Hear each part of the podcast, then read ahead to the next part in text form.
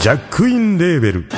音楽とポッドキャストの融合イベント「シャベオン」「エフェロンチーノウォーバードライ」「トゥトゥ」大大だけな時間。クー。徳マスたけし2022年11月5日土曜日。京都トガトガ。お問い合わせはクマジャックインレーベルまで。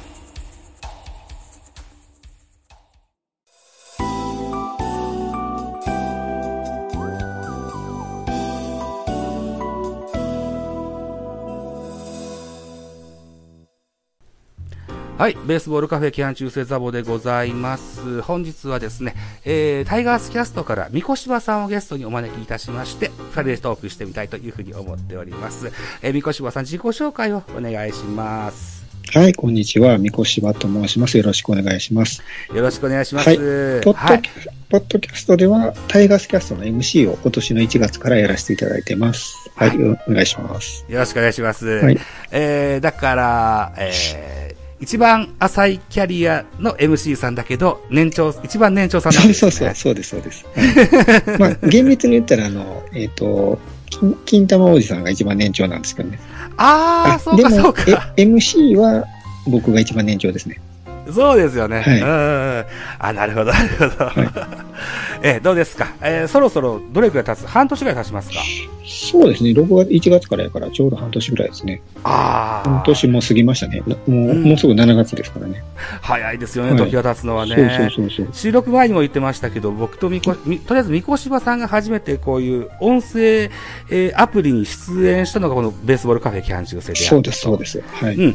で、えー、それからおよそ1年ぐらい経ってるっていう話ですもんね。ちょうど去年の7月の4日に撮ってたみたいなので、ね。ああはいまあ、あれか、アップするのは同じ日じゃないから、それぐらいですよね。7月ぐらいに撮ったやつですね。そうですよね。はいうん。あの、アップはなるべく早めにしようと心がけておりますので、なんとか6月中にアップしようと思ってますよ。はい。はい。ということでございまして、今日は、えー、現在、タイガースで非常に活躍しております、エース、青柳紅葉選手。いらっしゃいますね。はいはいはい、青柳君はい。青柳紅葉といえば、サイドハンド、アンダー気味のサイドハンドの、おーエースピッチャー。そうですね。今や、今年は今やエースね。はい。うん、沢村賞も取るんじゃなかろうかと、噂される、はい。うんピッチャーです。で、同じ、そういう変則系のピッチャーで、うんあの、沢村賞といえばですよ。僕は小林茂がポンと頭に浮かんだんですよ。はいはいはいはい。はい。はい。えー小林茂選手は巨人、そして阪神ともに阪エースで活躍された方なんですけれども、はい。それちょっと比較してみ、見るのもちょっと面白いのかしらと思って。はいはいはい。で、今日は三越さんをお招きしてるんですけども、はい、ありがとうございます。よろしくお願いしますね。はい、お願いします三。越さんは僕、45の僕よりも年長さんでいらっしゃって、うん、ちょっと上なんうで、ん。えっと、実際その小林茂さんの現役も見てる感じですね。ぜひ印象、小林茂の印象を教えていただけませんか、あのー、僕はあの、小林さんってあのー、この話するかどうかわかんないですけど、え、江川さんとトレードはい。できた人じゃないですか。そうなんです。はい。で、その、そのトレードの時は多ん分、僕まだあんまり物心ついてなかったような気がするんで、あんまり分かってないんですね。はいはいはい。うん。でも来た時はある程度エースになってて、うんあ自分が野球が興味持ち出したらもうエースになってて、うんで、まあ、ななんだろう、昔のプロ野球選手って、うんあのー、ちょっとな、なんだろう、パンチパーマかけてたりだとか、金のネックスでしてたりだとか、あのー、人気の世界の、うん、風を感じる交通系の人が多かったじゃないですか。はいはい。その中で、あの、本当に、あの、モデルみたいなスラッとしたうん。形で、まあ、多分今見ても男前だと思うんですけど、はいすごく男前のピッチャーっていうところで、ええなんかちょっと違う、まあ本当に巨人から来た、東京から来た人みたいな感じのイメージがありました。都会から来た人みたいな。はい。そうなんですね。だから、三越は少年がですよ、あ野球を見始めた頃の、お阪神にはすでに定着していらっしゃったということですね。そうですね。なるほどね。うん。あの、冒頭にもおしゃべりしいいただいたようにですね、うんと、江川問題、空白の一日なんていうのが、うんプロ野球界にとっては大きな事件でした。そうですね。で、これを語るときには、ほとんどのケースで江川が主役ですよ、この、このお話はね。確かにね。で、小林は悲劇のヒーローみたいな形の扱われ方をするんですけども、彼が、あー残した実績、あのー成績っていうのは非常にいい素晴らしい成績を残していらっしゃるんですよね。うん。ちなみにですよ、今東京から、東京の人やって思ったって言ってらっしゃるじゃないですか。うん。ご出身鳥取県なんですよ。そうそうそう。あの、うん後で知ってますけどね。ああ、そうですか。はいうん今、琴浦と呼ばれるところでしてね。はい。うん。あのー国道沿いのね、あのーうん漁村の街の印象が僕はあります。ああ。はい。えー、あと雪が深い印象がありますね。ああ。うん。あの、何何度か通ったことがあります。うん。う。うんん。はい。ということでですよ。えー、っと、まずは比較対象、青柳紅葉選手。えー今シーズン、2022年6月、えー26日のお現在収録してますけども、防御率は1.46、1.49、1.49。49ですね。うん、はい。1.49。8勝1敗。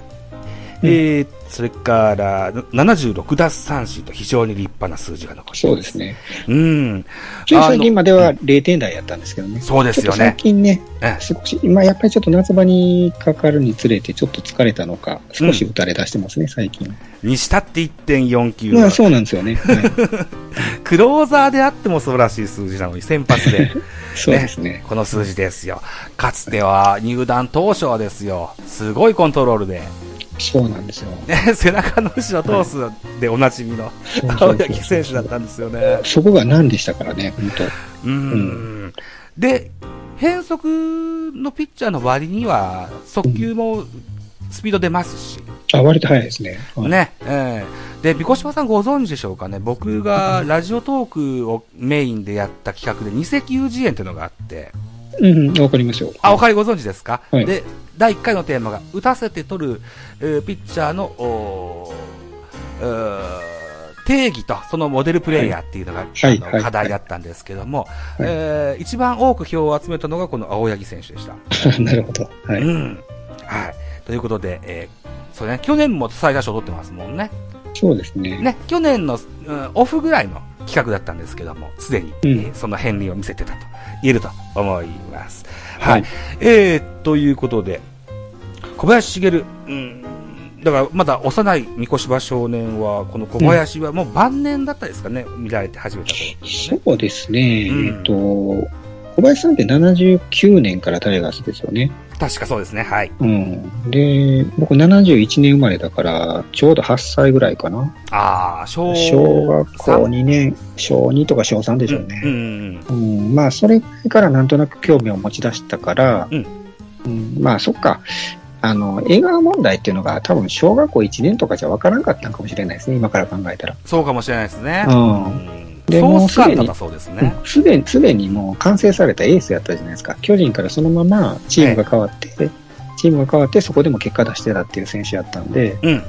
うんまあもうすでにエースっていう感じのイメージですね。なるほどね。あーこの小林選手が、あの、先ほど言われた1979年に、あの、阪神に移籍ししてきたんですけども、はい。大体同じ頃に、やっとこさプロ野球界にスピードガンが導入されたそうなんですよ。ああ、なるほど。はい。うん。で、小林茂の速球は大体130キロ後半ぐらいだとうん。いう風なイメージです。だから、えっ、と、青柳選手はちょっとず違うタイプのピッチャーですね。もうちょっと早いですね、青柳さんね。そうですよね。うん。うんあの、ウィキペディアを見ていろいろこう調べてみたんですよね。うん。うん。巨人の王貞治の一本足打法を意識して作られた小林のための作れる投球フォームうん、うん、うん。だったそうなんです。うんこれを携帯模写したのが明石家さんまさんですよね。あ、そうですね。若手時代のね。はい、はい、そうですね。ええこの頃っていうのは、僕は、あのー、明石家さんまさんの、おその携帯模写の時期はあんまり知らないんですけど、三越島さんはご存知ですか、えっ、と、知ってるか知らないかちょっとわからん程度ですけど、あさんまさんがまだ全然まだ売れてない頃やと思うんですけど、うんはい。あの、なんか、さんまさんってら落語家なんですよね、もともとね、明石家やから笑ね。福亭の門下だったって聞いてますけどね。あ、そうそうそうそううんそうそう。。うん。ほんで、えっ、と、まあ、諸閣師匠やったかな。なんかはいはいはい。うん。で、そうですね、あの、なんか、テレビで、うんあの、サイドスローみたいな真似をする兄ちゃんがおるなっていうのはなんとなく頭に残ってるんで、あれが多分さんまさんやったと思うんですけど。そうですか。はあーで、その真似が何が面白いのかわかんないですけど、なんかそれが結構ブレイクしてたような記憶がありますね。なるほど、なるほど。はいああ、今でこそですよ。細かすぎて伝わらないものまねとかが、あのー結構、みんなそうですね知ってるじゃないですか。それの走りだったかもしれませんね。あそう、そうかもしれないですね。ね。うん。で、そんな真似する人がいなかったのかもしれないですね。で、なるほど。そんな風に真似ができる、なんていうか変わった投げ方をするピッチャーっていうのも、あの、で、有名な人も少なかったのかもしれないですね。そうかもしれませんね。はいうん。そう。だから、非常にとためを作ったアンダースロー。えーこれの携帯模写したのが明石家さんまさん。えーこの、これを題材に取り上げた、あー明石家さんま、ミスターアンダースローというレコードも発売されてますね。で、ちなみに、うんあの、アンダースローってその、多分ウィキペディアにも書いてるかもしれないですけど、自分は小林さんの、あの、間近で、あの、生で見てるんで、はい。もう東京本も知ってるんですけど、ええ。細かく言ったらアンダースローじゃないんですよ。そうなんですね。細かく言えばね。そうそうそうそう。うんうんうんだけ、ど、その曲名がアンダースローかなんかで、うんあの、発売したから、うんもうアンダースローっていうようにしてるらしいですけどね。はメディア操作ですね。い。そうそうそう。なるほど、なるほど。ちなみにこう、130キロぐらいのストレートと、あとは持ち球で言うと何ですかね、シンカーとかスライダーとかなんですかね。あ今で言ったら多分シンカーとかの、うん走りみたいなのやったと思いますけどね。なるほどね。あーでも昔のピッチャーって、ええあのー多分、うんそんなに球速くなくないですか？今、今みたいにあんな、佐々木朗希みたいな人いないでしょ？い昔のピッチャーって。。今、ほとんどの選手のストレートが150キロオーバーみたいな多いけど、当時だって12球団見渡しても1人か2人いるかねいないかでしょ。150なんてあんまり聞いたことなかったし、145くらいでめちゃくちゃ速かったんちゃうかな、昔は。そうですよ。うんうーんなあ、だから、トレーニング方法ですとか、あー医学とか、あーうん何でしょうね、食事もそうですか、いろんなものがぐっと変わったんでしょうね。変わったんかもしれないですね。えーそうですね。ひゃ1970年代の話してますからね。50年経ってますからね。そうですね。要は自分が生まれる前からの人ですからね、これ。そうですよね。うんうんだからあれですよ。あの、張本勲とかがですよ。はあの、一番早かったピッチャーは金田正一だと。あれは170キロ出てたんだっていうのも眉唾ですよ。い。まあそうですね。わかんないですね。うん、今となっては、あわかりませんがね。うん、そう。で、えっと、この小林茂選手は、王貞治の一本足打法を、おうま、真似でね、あの、と、ためを作った投球フォームを作ったそうですけど、その王さんもカモにしてたそうなんですよね。うん。王さんはこれ小林選手を苦手にしてて、一本足でおなじみですけど、二本足で対応したこともあったという。で、おなじみなんですって。うん。日本は知ってることはうんどういうことですか、すり足ということでしょうねあ、。すり足か。あうん。じゃないかな。あんま詳しくわからないですけどね。まあそりゃそうですね。日本、上げるっていうんやったらね、いっぺんに上げられへんからそういうことでしょうね。でしょうね。ううんん。でも、世界のホームラン王と言われてるぐらい、スーパースターのね、バッティングフォーム、根本から、あの、小林よりた、あの、変えさせるっていうのもすごい逸話じゃないうん、ですか。確かにね。うんね。うん。あの、三越さんの大体お年が同じぐらいの、かつてホークスキャストのパーソナリティやってた、高野爪さんという方がいらっしゃってて、はい。彼女、女性なんですけども、ああ、女性なんですか？杉田さんじゃないんや。はい。うん、あの、杉田さんと同じ番組出てらっしゃった方がいらっしゃってて、今どうしてんだろうな、今もう連絡もつかつかなくなっちゃったんですけど、ああ、だだから僕知らないんですね。ああ、うん。でね、あのーもうす、王さんがスーパースターでいらっしゃったんですって。はいはいはい。うん。あのーなんですかね、えー王選手、王監督、王会長と、もう、あのー出世法のようにどんどん、あのー肩書きが変わっていった選手では、あの方ではあるんですけども、うんそもそもスーパースターで、うんえー何をやってもスーパーアイドルだったとおっしゃってたことは非常に印象に残ってるんですよね。うん僕、話それますけど、王さんと長島さんに会ったことあるんですよ、幼稚園ぐらいの時に。なんで？で、あの、王さんに抱っこしてもらって、その写真まだ多分実家にありますよ。王さんに抱っこしてもらった写真がある、あ、の、それはなぜかというと、うん、僕、西宮出身なんで、西宮球場も近かったんですよ。はい。で、当時、あの、体操を習ってて、幼稚園の時に。あ、そう、はい。うんで、あの、阪急強かったから、日本シリーズよくやってたでしょ。はいはいはいはい。うん。で、その、たまたまその体操スクールに通う時に、あの、その体操の、なんていうか、トレーニングウェアを着て、うん。母親と一緒に通うところに行ってた西宮球場の駐車場を通って行ってたんですよ、そのスクールまで。えうんで、そこで全然し、ぶわーって人が集まってるな、言ったら王王さんと中島さんやって、僕は全然どんな人かわかんないんですけど、えはい。じゃあ一人だけこんな、そんなトレーニングウェアとか着てるから、うん。なんか、あの、頑張れよみたいな感じで、なんか抱っこしてくれたみたいで。わあ、なんか少年に夢を与える。そうそうそうそう、です、そうです。はい。じゃあ、それ、スーパースター、スーパースターです、うんその時多分。誰にも目に触れられないようにですよ。スタイフ野球部に出しましょうよ、それ。ちょっとじ、直に探し、探さないといけないですけどね。はい。そうそうそう。そんな締め切りなんかないからいつまでも待ってますよ。はい。はい。楽しみだな。へえ、そうなんですね。あ、いい。本当にあの、三越場さんはエピソードに困りませんよね。まあ確かにね、たたまたまですけどね、それは。うん。な、結構、ポンポンポンポン何でも出てくる印象がある。でも、もっと言うと、そのうん体操スクールは、あの、うんえっ、と、オリンピックの、えっ、と、池谷と西川いるじゃないですか。はい。政府そうです。あの、西ビ。うん。西川大輔君がうん一緒のスクールでやってました。全然話違うんですけど。そうなんですか？うんいや、僕はもうあの、うんお遊びやけど、彼はええもうその頃からもう、あの、一流選手を目指すコースでやってました。あーあ、はい。コースがあるんですね、やっぱね。そうそうそう、そうです。でね、その西川選手と同時期に、やっぱり体操スクールに岡村隆史がいたそうですよ。ああなんかそれ聞いたことあるかも。僕は、ナインティナインのオールド日本で聞きました。それって、うん時期一緒なんかな？西川選手と岡村が同い年じゃなかったかな。うん、同い年なんですけど、うん。あ岡村さん多分一個上なんですよ、僕の。あ、一個上？はいはいはい、はい。やったと思います、確か。へで、ーうん。で、多分それ幼稚園の時なのかな。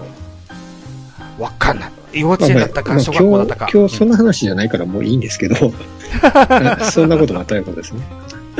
そうなんだ。ええはいまあ、脱線ついでに、はい。あの、 Spotify で、ナインティナインのオールナイトポンを聞くようになりまして。あ、はいはい、ナインティナイン。はい。うん。あの、後でまたラジオの話をするんですけど、はい。やっぱ年取りましたな。そうですね。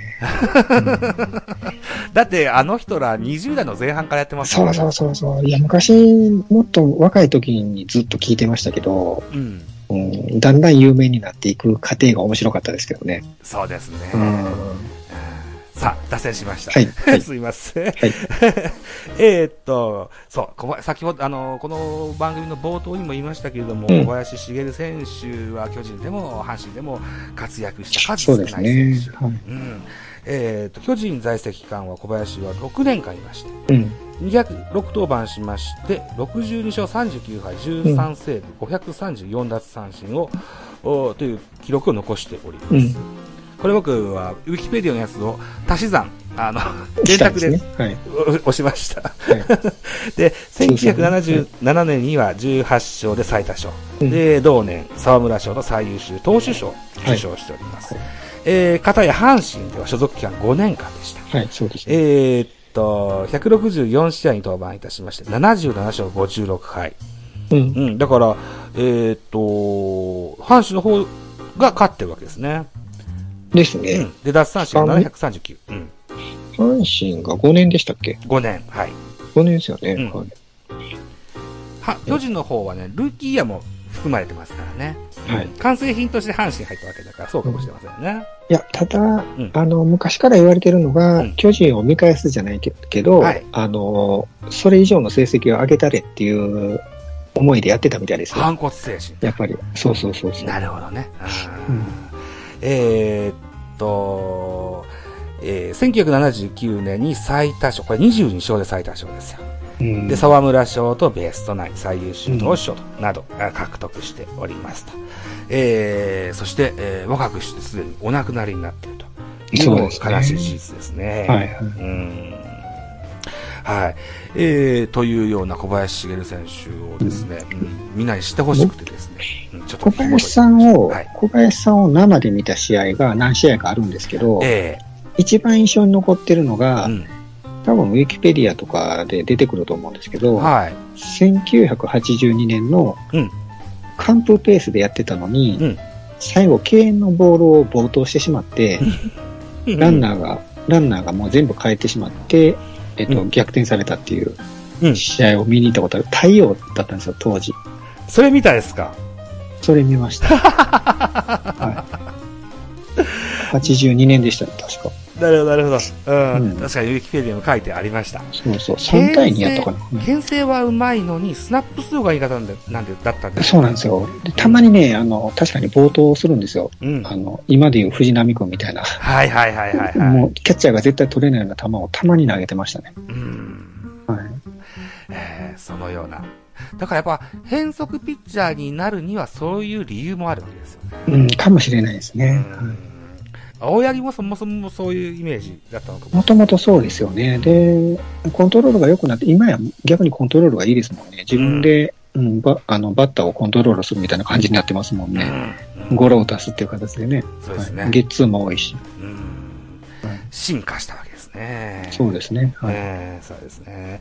ということで、えーきょえー小林茂は1973年から78年まで巨人にいまして、阪神には79年から83年までいました。うん。で、あと、コーチとして近鉄にあー1997近鉄いま年からしたね2001年、はいえー梨田監督と真由美さんそうですね。と、はおイケメンダンディ3人でね、えー優勝もしましたね。ねはいうん SKY バーンズっていうね、チームでもコーチしたり、日本ハムでもうん2軍のピッチングコーチなんかもしてみたりといったようなあキャリアがありまして、うんといったような、うん、形でしたね。うん。はい。えーっと、高校を卒業してから、大丸っていう百貨店のね。えーそうなんですよ。全大丸ね。はうん。で、えーっと、野球部、うんだから社会人野球ですわ。ねい。。そうです、そうです。うん。で、そこの恩義もあって、入団はちょっと遅れたと。うん。うんすぐ入んなかったってことですね。そうそうそう。当時呉服売り場でしょ？うんうんうんうん。はい。で、当時はそういう選手も多かったみたいですよね。うん。ドラフトされても、春に、キャンプ前から入団とかいう選手も、がほとんどじゃないですか、今。うん。うん。珍しくなかった、あーそんな、あー年だ、年というか、あの、時代だったそうですね。はい。うん。で、昔は、うんあの、まあ、百貨店の大丸出身じゃないですか。ええはいで、多分これもウィキペディアに書いてると思うんですけど、僕はええウィキペディアじゃなくて昔から聞いてたんですけど、えあの、店頭に出てたみたいで、たまに。で、それが、それが今調べた呉服売り場なんですけど、えで、お客さんとか女子社員のもう注目の的やったみたいですね。え、そうなんだ。はい。で、うんそそういうのが結構プロ野球の中にはいろいろ逸話があってう、ん。で、あの、ヤブ投手ってわかりますかね？わかります阪よ神。はい。あの方、朝日生命かなんか出身なんですけど、あ、そうなんだ。はい。その人も店頭に出てたみたい。ヤブって昔めちゃくちゃ男前なんですよ。今すっごい太っちゃったんですけど。球界の小田裕二と言われてた時期。そうそうそうそうそう、で、当時も織田裕二って言われてたみたいで、そうなんだ。うん窓口にたまに立ってたみたいでう、ん。もう女性客がどんどん来るみたいな話を聞いたことがありますね。はい。小林さんは多分そういうのが走りやったなと思うんですけど、あ、はい、なるほどね。はい、シュごめんなさいッ。とした見た目プラスですよ。やっぱこう、スポーツマンが持つような爽やかさです。そうですよね。ええそういったたくましさですとか、そういったものを感じることができたんでしょうね、きっとはいね。。うんですねそういう部分は、えー体も心も男性の僕やみこしばさんはちょっとまだ、あの、上手に理解できないかもしれませんね。そうですね。ね。うんはい。こんな話がしたくて今日は三越さんをお招き出しまして、ベースボールカフェキャン中世撮ってみました。はい。はいじゃあ、続きまして、第2部、ラジオの歴史を、はい。え、あの、お願いしたいというふうに思います。はい第2部は、あの、このまま大人が2でやりたいと思っております。はい。はい。で、三越柴さんの役目としては、ゲスト MC という形で、僕が話を引き出してほしいんです。はい、わかりました。はい。よろしくお願いします。はいじゃあ、ベカフェの方は一旦、あの、締めましょう。はい。はい。えー、本日ゲスト、タイガースキャストから、三越柴さんをお招き出しまして、はい青柳小林茂比較論でございました。ありがとうございました。ありがとうございました。